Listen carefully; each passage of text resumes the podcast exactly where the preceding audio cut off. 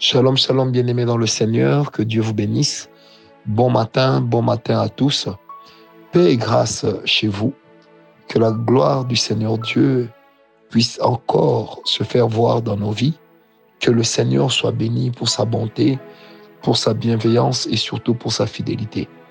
Paix et grâce partout où vous vous trouvez et bienvenue dans cette tranche de bénédiction matinale avec le serviteur de Dieu, l'esclave volontaire de Jésus-Christ, Francis Ngawala. Encore une fois, heureux je suis de pouvoir vous servir, heureux je suis de pouvoir venir encore ce matin auprès de vous pour prier avec vous, pour partager avec vous cette parole de l'Éternel. J'aimerais que nous prenions la parole de Dieu, Genèse 25, verset 1 à 8. Genèse 25, verset 1 au verset 8. La Bible dit, Abraham prit encore une femme nommée Ketura. Elle lui enfanta Zimran, Jokshan, Médan, Madian, Jikshabak et Shuak. Et Jokshan engendra Seba et Dedan. Les fils de Dedan furent les Ashurim, les Lechumim et les Lumim. Les fils de Madian furent Epha, Efer, Enoch, Abida et Elda. Ce sont là les fils de Ketura. Abraham donna tous ses biens à Isaac. Il fit des dons aux fils de ses concubines et tandis qu'il vivait encore, il les envoya loin de son fils, Isaac, du côté de l'Orient, dans le pays d'Orient. Voici les jours des années de la vie d'Abraham. Il vécut 175 ans. Abraham expira et mourut après une heureuse vieillesse, âgé et rassasié de jours, et il fut recueilli auprès de son peuple. Très beau récit de la vie d'Abraham, on voit au travers de ces récits comment est-ce que la grâce du Seigneur l'accompagne jusqu'à la fin de sa vie. Combien est-ce que la fidélité de Dieu continue à lui être témoignée, et ce jusqu'à son dernier souffle? J'aime comment la Bible dit que Abraham est mort rassasié de jours. Mais avant d'en arriver là, il est un point que plusieurs personnes utilisent pour excuser leur polygamie ou encore excuser leur raté dans leur vie de couple. Vous savez, nulle part dans la Bible, vous lirez que l'Éternel était d'accord avec la polygamie, entre guillemets, développée par Abraham. Nulle part. Ce n'est pas parce que Abraham a fait des enfants avec d'autres femmes que l'Éternel était forcément avec eux. Loin de là. Ce n'est pas parce que Abraham est allé avec d'autres femmes que l'Éternel était en accord avec cette pratique. Loin de là. Du reste, l'attitude même d'Abraham lorsqu'il est en train de mourir, c'est d'abord de leur donner, de donner aux enfants nés de ses concubines des biens, mais aussi de pouvoir les chasser loin de son fils Isaac. Comprenez par là aussi loin d'Ismaël. Et vous allez remarquer que dans la vie des descendants d'Abraham, les fils de ses concubines, en commençant par Ismaël, ont toujours ou se sont toujours illustrés comme étant des ennemis farouches aux descendants d'Isaac, aux descendants d'Israël ils se sont toujours illustrés comme étant des ennemis farouches. Pourquoi? Parce que, bien aimé, tout ce qui est engendré dans le péché, lorsque cela ne passe pas par l'œuvre de la croix, cette souillure continuera à couvrir la chose et même et encore à pouvoir faire que la chose puisse causer beaucoup de dégâts. Et ça, c'est la spécialité du diable. Bien aimé, le silence de Dieu par rapport au fait que Abraham et il fait des enfants avec Ketura et d'autres, ne veut nullement dire que l'Éternel a applaudi, ne veut nullement dire que l'Éternel a accepté, ne veut nullement dire que cela était dans la volonté de Dieu. Loin de là.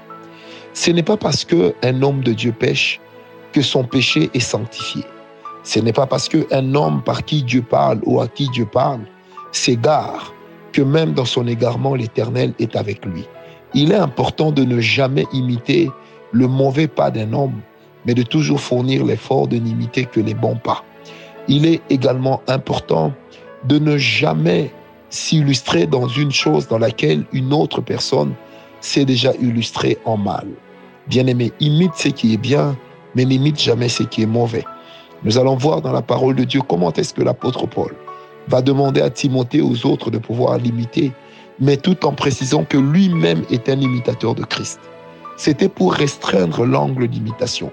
C'était pour dire également à ses fils spirituels que imitez-moi dans les choses que je fais qui plaisent à Dieu, mais ne m'imitez pas dans les pratiques dans lesquelles je me vautre, qui ne plaisent pas au Seigneur. Bien-aimé, quand nous disons dans la parole de Dieu que Dieu ne fait exception de personne, ça ne veut pas dire que l'Éternel se montre tolérant. Ça ne veut pas dire que l'Éternel accepte les péchés de certaines personnes. J'aimerais dire aux personnes qui ont cette tendance aujourd'hui à affirmer que Dieu ne compte pas les péchés de ses serviteurs. Bien-aimé, il n'y a rien de pire comme bêtise que celle-là. Or, Dieu compte effectivement les péchés de tous les hommes. Parce que devant les péchés, tous les hommes sont pareils. Bien-aimé, si tous les hommes n'étaient pas pareils devant le péché, Moïse serait entré dans la terre promise. D'un point de vue humain, nous dirons que le péché de Moïse n'avait pas l'air grave. Et pourtant, l'Éternel lui a dit, tu ne m'as pas honoré devant le peuple, eh bien, c'est comme ça que tu n'entreras pas dans la terre promise. Et pourtant, lorsque l'Éternel parlait avec Moïse, il n'y avait personne. Personne n'avait entendu Dieu lui parler. Personne n'avait entendu Dieu lui dire, Moïse, tu feras ceci, tu feras cela.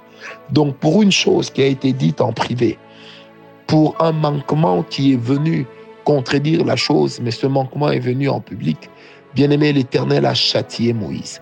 N'oubliez jamais que lorsque nous avançons avec Dieu, la sanctification n'est pas une option, elle est une obligation. N'ayons pas l'habitude de dire parce que c'est moi, Dieu ne fera rien. Parce que c'est moi, Dieu n'agira pas. Parce que c'est moi, l'Éternel restera amorphe. Non, bien-aimé. Tout péché mène à la mort, même si ce n'est pas la même mort, mais c'est quand même une mort.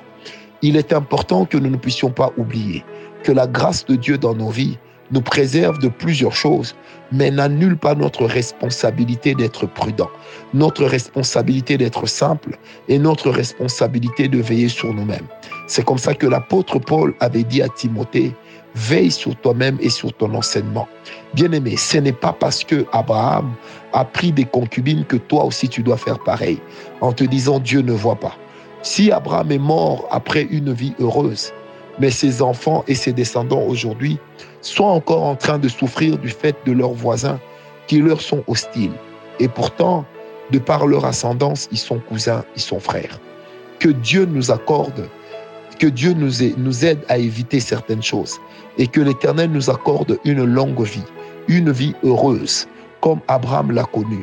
Que toi, tu ne puisses pas mourir parce que tes ennemis l'auront déclaré que tu ne puisses pas mourir d'empoisonnement, que tu ne puisses pas mourir à cause d'une erreur médicale, que tu ne puisses pas mourir à cause d'un accident de circulation dans les airs, sur l'eau ou sur les chaussées, que tu ne puisses pas mourir à cause d'un séisme, que tu ne meurs pas noyé dans l'eau, que tu ne meurs pas parce que tu as connu une chute du haut d'une falaise ou d'une montagne, que ta vie ne s'arrête pas parce que d'autres personnes auront décidé ainsi, mais que toi, le jour où tu mourras, que tu sois rassasié de jour. Le jour où l'Éternel décidera de te retirer le souffle de vie, que ce soit seule sa volonté et non pas la volonté de quelqu'un d'autre. Je déclare cela pour nous au nom de Jésus. En tant que les bien-aimés de Dieu, nous avons droit à mener une vie heureuse. Je prie que le bonheur nous accompagne. Comme le dit le psalmiste, que le bonheur m'accompagnera tous les jours de ma vie et j'habiterai dans la maison de l'Éternel jusqu'à la fin de mes jours. Que l'Éternel fasse du bonheur notre patrimoine, que le bonheur puisse habiter sous nos tentes et dans nos maisons, que le bonheur puisse dormir avec nous sur nos lits, que nous puissions nous réveiller avec le bonheur, que même dans nos rêves nous connaissions le bonheur, que dans nos journées, malgré les combats, que nous puissions terminer chaque jour dans le bonheur en sachant que l'Éternel est avec nous. N'est-il pas écrit dans la parole de Dieu, la joie de l'Éternel est notre force. C'est que l'Éternel aime aussi que nous nous soyons en joie puisque parmi le fruit de l'esprit on parle aussi de la joie au milieu de ce fruit-là. Parce que la joie est quelque chose qui fortifie l'âme et l'esprit. Que l'Éternel nous accorde d'être fortifiés par la joie. Que l'Éternel nous accorde de connaître la paix afin que nous puissions nous aussi vivre et mourir rassasiés de jour, mourir de la mort du juste, ne pas mourir de torture, ne pas mourir en criant, en maudissant Dieu, non, mais qu'au jour où nous devrons mourir, que la main de Dieu nous accompagne et que la grâce de Dieu soit avec nous. Je prie maintenant pour toi qui écoutes et qui prie avec nous ce matin. Que l'Éternel te protège de tout danger. Que l'Éternel te protège de la mort qui a été prévue par tes ennemis.